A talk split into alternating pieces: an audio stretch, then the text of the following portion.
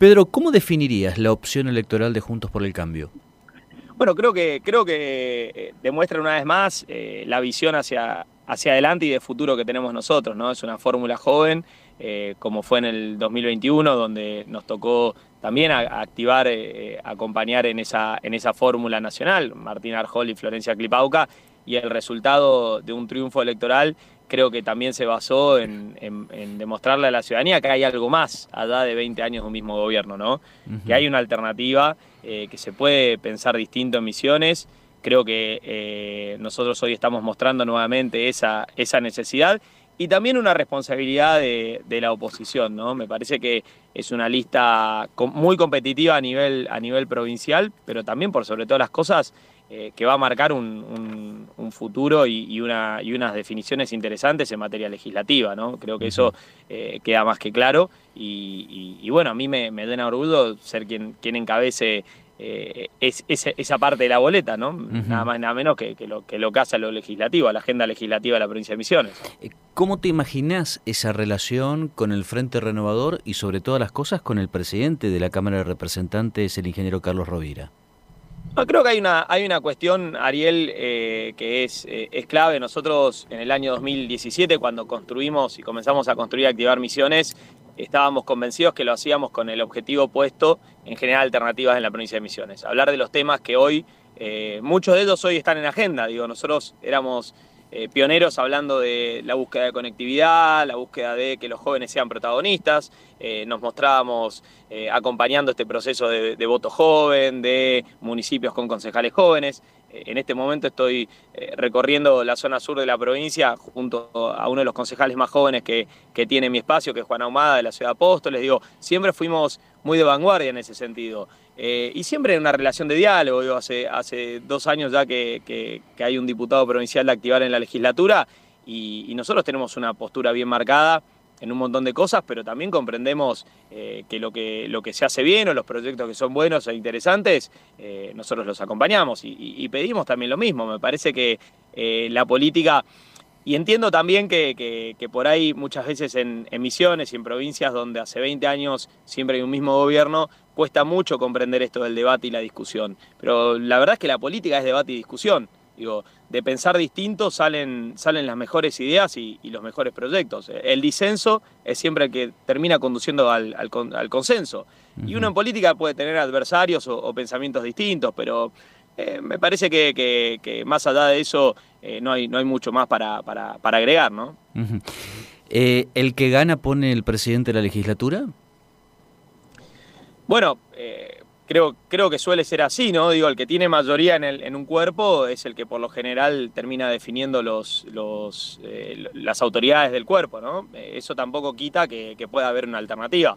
Digo, cuando, cuando se define también, no solo en las legislaturas, sino en los consejos deliberantes, eh, siempre hay distintas mociones, ¿no? Hay una moción de la, de la mayoría, hay, hay, diferentes, diferentes mociones y eso será algo que habrá que construir, por supuesto, si Juntos por el Cambio gana la elección, eh, a ver, eh, el cambio en la provincia va a ser, va a ser en, todo sentido, ¿no? Y eso me parece que también es, es muy positivo. Lo importante ahora es que la ciudadanía conozca nuestra agenda, lo que nosotros queremos hablar, lo que nosotros queremos construir hacia adelante.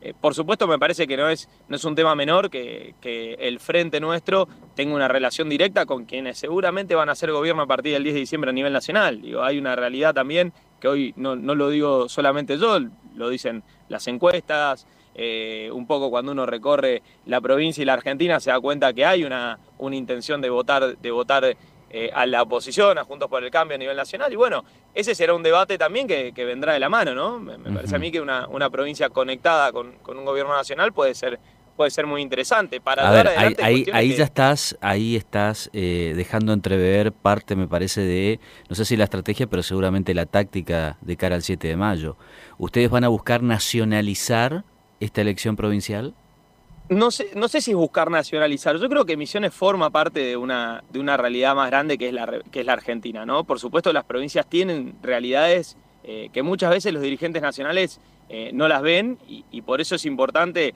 eh, el valor agregado que tiene, que tiene la provincia y, los, que representan a la provincia. Voy a un tema muy claro, la zona, la zona especial, por ejemplo. Digo, es un anhelo de, los misioneros. Nosotros lo hemos acompañado en el Congreso de la Nación, pero sigue siendo un proyecto. Bueno, hay que llevarlo adelante, digo, y eso se necesita, quieras o no, de un acompañamiento a nivel nacional. Me parece que todo eso va a estar en discusión, más allá de si es una campaña eh, que buscaremos nacionalizar o no. Yo creo que hay que eh, trabajar fuertemente por una agenda eh, provincial, pero que ponga misiones en el centro de la escena, ¿sí? que, que, ponga misiones en el centro de la escena significa eh, que busquemos los mecanismos para que Misiones esté interconectada con sus socios estratégicos, Brasil, Paraguay, eh, que podamos tener, por ejemplo, sacarle el mayor jugo el mayor provecho a las obras que se vienen haciendo en materia de, conectividad, eh, en materia hídrica, en materia de generar cada vez más industria en la provincia. Digo, yo creo que hay que apuntar hacia eso, me parece que hay que, hay que rediscutir cuestiones relacionadas a lo tributario,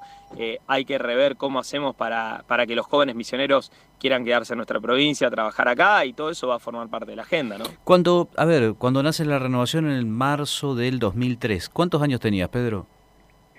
Em, tenía 15, 14, 15 años. ¿Te imaginás 20 años después encabezando, te imaginabas 20 años después encabezando la lista de diputados de la oposición? Me, imaginaba eh, en, política, sin lugar a dudas, porque la política es la pasión de mi vida, Ariel, y, quienes me conocen lo saben. Hago política desde que tengo uso de razón. No, no, no por, por porque en casa se hablara de política. Eh, mi familia, de los dos lados, digo, tanto familia materna como paterna, eh, siempre han sido apasionados de la política y, y, siempre se habló de política en casa, pero creo que es, un, es algo que a mí me nacía eh, me nació desde siempre y, ese año, en ese 2003, eh, yo ganaba el centro de estudiantes en, mi escuela, entonces eh, a mí siempre me, fascinó esto, pero, pero nunca hice la política pensando en el cargo, digo, en, uh, dentro de 10 años quiero ser cabeza de lista de tal o cual cosa. Siempre, siempre lo hice con la vocación de construir y, de tratar de, que la cosa salga mejor, digo, y, muy respetuoso también de la voluntad popular, ¿no? si, si, hay alguien que gana también es por algo y, si hay una oposición que crece y si hay ideas que, van entrando en la ciudadanía también tienen, tienen una razón de ser. Pedro, he dedicado a eso. Sí. Perdón, sí. las últimas dos y no, te quiero quitar más tiempo. Primero, del otro lado, seguramente el actual gobernador Oscar Herrera Watt va a encabezar la lista de diputados provinciales, o al menos eso se ha dejado entrever. ¿Cómo te, cómo te imaginas esa, esa disputa con Herrera Watt? ¿Y qué opinión tenés sobre él? No, eh, a ver, creo, creo que más allá, yo, no soy, te soy muy sincero, Ariel, no soy de personalizar en, política, pero sí de hablar de, proyectos. ¿no? Creo que hay una realidad y, venimos charlando hace ya un par de minutos y hay algo que quedó en claro. Hay dos visiones en la provincia de Misiones. Hay un oficialismo y una oposición, está clarísimo, digamos. En el cuarto oscuro, eh, si bien pueden haber otras, otras boletas, pero hay, hay dos modelos. Hay un modelo que hace 20 años gobierna, que tiene una forma de ver las cosas, de hacer las cosas, eh, de definir las cosas, y hay otro que eh, no, no ha gobernado aún en la provincia de Misiones, que en su mayoría está eh, encabezado por jóvenes, que tiene una visión de futuro, jóvenes, en mi caso en particular, eh, yo he tenido la oportunidad de poder estudiar, formarme afuera y decidí volver y, darlo todo en, misiones, pues yo soy un apasionado de, misiones, de, mi provincia, de lo que hago, que es en el sector yerbatero, eh, de emprender en, distintos rubros, de darlo todo por misiones. Y, creo que eso es lo que está en discusión. En lo personal yo tengo buena relación con, todos, creo que, eso es importante en política, eh, dialogar. Eh, a mí me parece que, si bien uno puede pensar distinto, el diálogo siempre tiene que estar presente. Eh, tengo por ahí eh, o tenemos todos, y, me conocen de, chico algunos, eh, otros nos hemos eh, conocido a lo largo de, estos años, me pasa lo mismo dentro del Frente Juntos por el Cambio, y quienes por ahí me conocen de más guricito, otros que me han ido conociendo a lo largo del tiempo, y, siempre mi, vocación está y mi objetivo está puesto en el diálogo. Digo, si nosotros podemos generar una provincia con más diálogo, creo que vamos a tener una, una provincia mucho mejor. Seguramente desde el oficialismo te van a entrar por una cuestión de exportación de apellido, me da esa sensación en el tema eh, yerbatero, sobre todas las cosas. ¿no? Decir, bueno, hay un puerta encabezando la lista de diputado provincial y vamos por el tema yerbatero que fundió la provincia en los 90 y demás. ¿La ves venir por ese lado? Bueno, a ver, van a tener, el, gran problema ahí es que yo no gestioné en los 90, no tengo nada que ver, digamos, es como, eh, eh, no me puedo hacer cargo ni de lo malo ni de lo bueno, ¿me entendés? Me parece que es, eh, me parece que, que, la ciudadanía está buscando otra cosa, ¿no? Digo, yo quiero discutir cómo vamos a realmente darle, por ejemplo, eh, una calidad de conectividad a la provincia, seguimos con una velocidad cuatro veces más lenta que el resto de la Argentina. Digo, eh, y tenemos toda, todo en materia de infraestructura para tener una velocidad cuatro veces más que la Argentina. Eh, tenemos una, una gran falencia en materia de, interconectarnos con el resto del mundo. Mencionabas la cuestión yerbatera y en materia de exportación, Brasil y Paraguay empiezan a, comernos clientes fuera de, fuera de la Argentina, digo, e incluso en la Argentina, lo vimos en el Mundial, los paquetes de yerba no eran no eran, no eran de fabricación nacional, digo, no era, no era yerba mate argentina la que, la que se llevaba a Qatar. Eso son cosas que, a nuestro sector nos, nos duele, ¿no? Me parece eh, que, la discusión tiene que ser hacia adelante. Digo, yo quiero discutir la provincia de Misiones para, para, mis hijos, si alguna vez los tengo, para mi sobrino, que hoy tiene 10 años y, arranca la, escuela en un par de días, eh, y, para, y para los más viejitos, nuestros abuelos, que, merecen tener eh, y pasar esos tiempos de, valor con, con, su familia de la mejor manera posible. Digo, discutamos cómo resolvemos la inseguridad, discutamos cómo generamos más trabajo, cómo resolvemos una vez por todas la matriz tributaria de nuestra provincia, que tiene que ser, por supuesto, eh, eh, con una recaudación eficiente, inteligente y, no de, ponerle la soga al cuello al que quiere emprender. Me parece que tiene que pasar por ese lado la discusión de la provincia. ¿no? Hay mucha gente que nos está escuchando allí en la zona sur de la provincia de Misiones y también en la zona centro, el Alcázar, Monte Carlo, Puerto Rico, Garguapé, donde estamos también con nuestra señal. Y, y, en el sector productivo, especialmente en nuestra producción madre, en el sector yerbatero, vienen siguiendo muy de cerca eh, todo lo que está ocurriendo con la discusión de precios y demás. ¿Qué posición tenés con respecto a la producción, comercialización, a la actividad yerbatera en la provincia de Misiones? La yerba mate tiene una, una, realidad que no es menor, vos, lo decías, en, nuestra provincia principalmente eh, es, si a la yerba le va bien, le va bien absolutamente a todos, ¿no? Digo, es la, es la, que, es la que riega después hacia, hacia, hacia abajo, ¿no? Entonces nosotros tenemos que buscar que, le vaya siempre bien. ¿Qué quiere decir esto?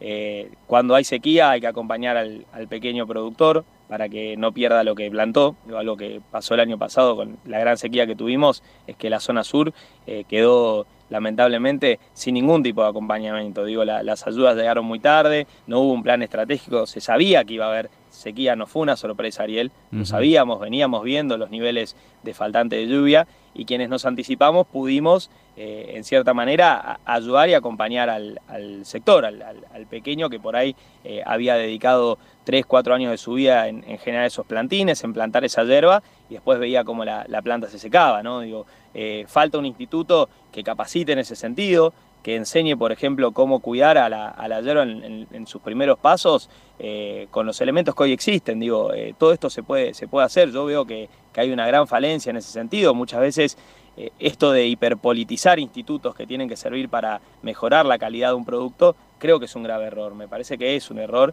es algo muy, muy típico eh, de, sectores como la cámpora, el kirchnerismo, ¿no? Digo, eh, institutos que tienen que servir para, para todos terminan siendo espacios de, hiperpolitización. Pero para Pedro, para, para, para, eh, ¿el INIM está cooptado por el por la cámpora? No, no, no, no, no, yo, yo te estoy poniendo ejemplo, ah. digo, la cámpora eh, yo recuerdo, vos me, decías sí, sí, sí. Eh, cuántos años tenía yo en el 2003. Bueno, yo recuerdo lo que pasó entre el 2003 y el 2015, como eh, sectores, te vuelvo a repetir, como la Cámpora, a instituciones y demás que tenían que servir para todos los argentinos, terminaban siendo espacios de, hiperpolitización. Se usaban simplemente para hacer política partidaria. ¿Y, hoy, ¿Y hoy crees que el IRIM no está cooptado políticamente? Lo dejo, para que, lo dejo para que la audiencia lo saque sus propias conclusiones. Yo como observatero veo que, sería mucho más, más provechoso eh, que sea realmente un instituto eh, que sirva para capacitar, para formar, para generar mercado. Mm. Son tres, tres, tres, patas las que tienen que estar bien en la yerba. Primero la producción, la tierra, el producto madre, ¿sí? el pequeño, mediano, el grande, el que planta. A ese hay que cuidarlo siempre, siempre. Segundo viene el, que lo industrializa, que ahí está dividido en dos de vuelta, el secadero por un lado y el molino. Tenemos que ayudar a los dos al secadero para que cada vez tenga más tecnología. Esto tiene que ver con eh, tecnología en materia de eh, el secado, de los controles y después la industria, para que cada vez haya una mejor molinería. y que cuando uno abre el paquete de hierba, dentro haya hierba. Hoy hay eh, hierba, pero hay casi un 40% que son otras cosas. es productos que vienen, por ejemplo, el poleo, que no es, de nuestra tierra, la menta, digo, está viendo negocios para otro. ¿Y eso por qué pasa, Ariel? Mm. Entiendo yo que, que en gran parte sucede porque bueno, porque las cosas no se están haciendo bien. Y no es que el productor o el industrial o el que lo comercializa, que es la tercera pata, eh, sean malos entre ellos o, compitan entre ellos o, lo que fuera. Yo creo que muchas veces es porque quien tiene que coordinar que esto funcione bien está con la cabeza puesta en otra cosa. A mí me parece, me parece sinceramente, que es un grave error eh, que la política se quiera meter en todos lados. Y eso muchas veces nos termina generando resultados negativos. ¿no? Pero no le... A ver, eh, no quiero ser irónico ni mucho menos, Pedro, ¿eh? pero ¿no le entraste al INIM, por ejemplo, como, a ver, no dijiste, che, la renovación está, la renovación cooptó el Instituto Nacional de la Yerba Mate. Como si te salió más fluido, la cámpora cooptaba a los organismos nacionales y demás. La pregunta es la siguiente, ¿hay un pacto de no agresión en el tema yerbatero? No, no, no, no, no, no. Me parece que eh, yo no tengo problema, digo, de discutirlo en, proyectos y visiones. Mi visión con respecto a la hierba es, generarle cada vez más mercado. Eh, Ariel, vos tenés que darle, primero, primero al producto que plantás, tenés que darle cada vez más calidad en materia de cuidados de suelos y, demás, porque vemos la, vemos la situación que hay en materia, en materia climática, ¿sí? Ese es el primer punto. Eh, segundo, ese producto le tenés que dar el mayor valor, valor agregado posible. Digo, el mundo resolvió, por ejemplo, con las, eh, los productos regionales, eh, generar eh, valor agregado en base al tipo de, a la trazabilidad del producto. hay productos, por ejemplo, el vino en Francia, uno se está tomando una botella de vino francés y sabe hasta de qué parcela salió. Y eso en el, en el comercio le da más valor. no es lo mismo la hierba de campo que la de monte o que la barbacoa tienen que tener, tienen que tener en, la góndola valores distintos. No es lo mismo la hierba orgánica eh, o la que se secó dos años que la que se secó uno. Digo, todo eso son componentes que hay que educar eh, al productor, al industrial, al comerciante y salir a buscar cada vez más mercado. Las misiones tienen que ser para generar mercado. ¿Y mercado dónde? Mercado donde, donde históricamente se consume hierba y donde quizás puede llegar a haber posibilidad de consumir hierba. A mí de chico me enseñaron algo que, no falla en materia yerbatera, por ejemplo, a la hora de, exportar. El que toma té no toma mate. Entonces nosotros no podemos salir a buscar mercado en los principales países consumidores de té. Tenemos que salir a buscar mercado en países, por ejemplo, que consumen café. ¿por qué, o, por qué, ¿O por qué creen ustedes que se toma café, por eh, perdón, mate en, Medio Oriente, en los países que toman principalmente café? Y no, y no, y no, no, digo, y, esto a mí me lo enseñó eh, quién, alguien que me capacitó, que me formó, eh, que, buscó que, yo aprenda esto. Entonces cuando tuve la oportunidad de ir a una misión comercial mía propia, eh, me tomé un avión y me fui al Líbano. No me fui a, un país, a un país tealero. Y bueno, y de esa manera pude exportar mi producto. Ahora, ese, ese, aprendizaje, eh, esa enseñanza que yo tuve, creo que la puedo también transmitir al sector.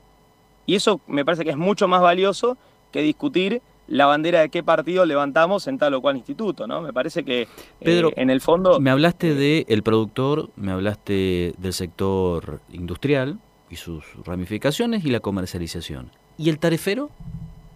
Bueno, eh, está directamente ligado no solo el tarefero, también el estibador que trabaja en el molino, el foguista que está en el secadero, digo, eh, eh, ese sector cada vez le va a ir mejor si vos lográs que al producto le vaya bien, que a la industria le vaya bien. Hay muy buenas cosas que se han hecho en materia, en materia de tarifa, como por ejemplo hoy tenés el, convenio de, el, el, CCG. Corresponsabilidad gremial de, de corresponsabilidad gremial. Eh, hoy tenés una. Se ha, hecho eh, mucho avance en materia de, trabajo agrario, yo creo que eso es muy positivo. Eh, hay muy buenas capacitaciones que las hacen incluso las, las mismas empresas. En materia de, tarefa, de cuidado de la planta, la cosecha manual bien, bien trabajada genera incluso que después los rindes de, la hierba sean cada vez mejores. Digo, todo eso se ha hecho e incluso eh, el mismo Instituto de la Hierba ha hecho muy buenas capacitaciones. Me parece que, eh, de vuelta, no todo es blanco-negro, Ariel. así como hay cosas que, yo soy muy crítico, también eh, me parece parece que es muy interesante lo que se ha hecho, incluso también en materia, por ejemplo, de mejoramiento de, secaderos. Digo, se ha hecho, se ha hecho muchas capacitaciones para, el sector de los secaderos también. hay, hay grandes avances y, de vuelta, porque calculo que la pregunta va para, el, para relacionada más a la cuestión económica. Claro. nosotros tenemos que lograr que cada vez gane más y, cada vez sea mejor las condiciones laborales y, y, la ganancia del trabajador, y eso se hace de vuelta, dándole más salida a nuestro producto, Ahora sí, ganando más mercado. La última y no te robo más tiempo, voy a otro eh, ámbito. Apóstoles. ¿Quién es el, ¿Quiénes son o quién es el candidato en Apóstoles? Bueno, el, candidato a intendente es Gastón Caballero. Está confirmado. Eh, eh, eh, confirmado, sí, sí, sí, es, ah, nuestro candidato, es nuestro candidato intendente de la ciudad de Apóstoles eh, y los, los concejales sé que lo están, en, realidad los nombres están, digamos, están organizando principalmente porque nosotros, de vuelta, vos mencionabas la cuestión cervatera y para nosotros es muy importante que en ese consejo deliberante haya representantes del sector cervatero. Apóstoles tiene que tener... ¿Podés adelantarme alguno o no? No, Apóstoles tiene que tener, si no, no vamos a tener más entrevistas, Ariel. si te cuento todo está Bien, está bien, está bien, está bien, está bien. No, pero nosotros mm, Ya me parece por dónde va, ya me parece, ya estoy. Tengo nosotros queremos que haya, que haya, que, haya, alguien del sector yerbatero en el, en el Consejo Deliberante de, de Apóstoles y ojalá también pueda después presidirlo, ¿no? Pedro, te felicito, ojalá que te vaya muy bien Bienvenidos a aquellos que, eh, en el caso tuyo, no, no, es tu primera experiencia en campaña electoral, ni mucho menos, pero me da la sensación que esta vez sí, que es lo que reclamaba mucha gente, bueno, che, pero eh, por, por, algo tiene que arrancar, no es concejal, no es diputado, no es esto, bueno, me parece que ahora sí te vamos a ver los jueves en la Cámara de Representantes. Eh, bueno, las urnas están vacías, ¿no? Empecemos por ahí. las urnas están vacías pero me da la sensación de que ahora sí te vamos a tener en, la Cámara de Representantes los días jueves, cuando toque la campanita a partir de las 6 de la tarde, las 40 personas que definen la matriz jurídica y legislativa del 1.200.000 misioneros, seguramente ahí vas a estar y ojalá que sean interesantes los debates para aquellos que nos gusta el periodismo político. Te mando un fuerte abrazo, Pedro. Gracias. ¿eh? Ariel, muchísimas gracias a vos, a, toda la audiencia y, siempre por, eh, por, el contacto. Gracias, eh, que tengas buena semana. Gracias, igualmente. Estás escuchando Opinión Responsable, periodismo creíble, sin intermediarios, solo con la verdad.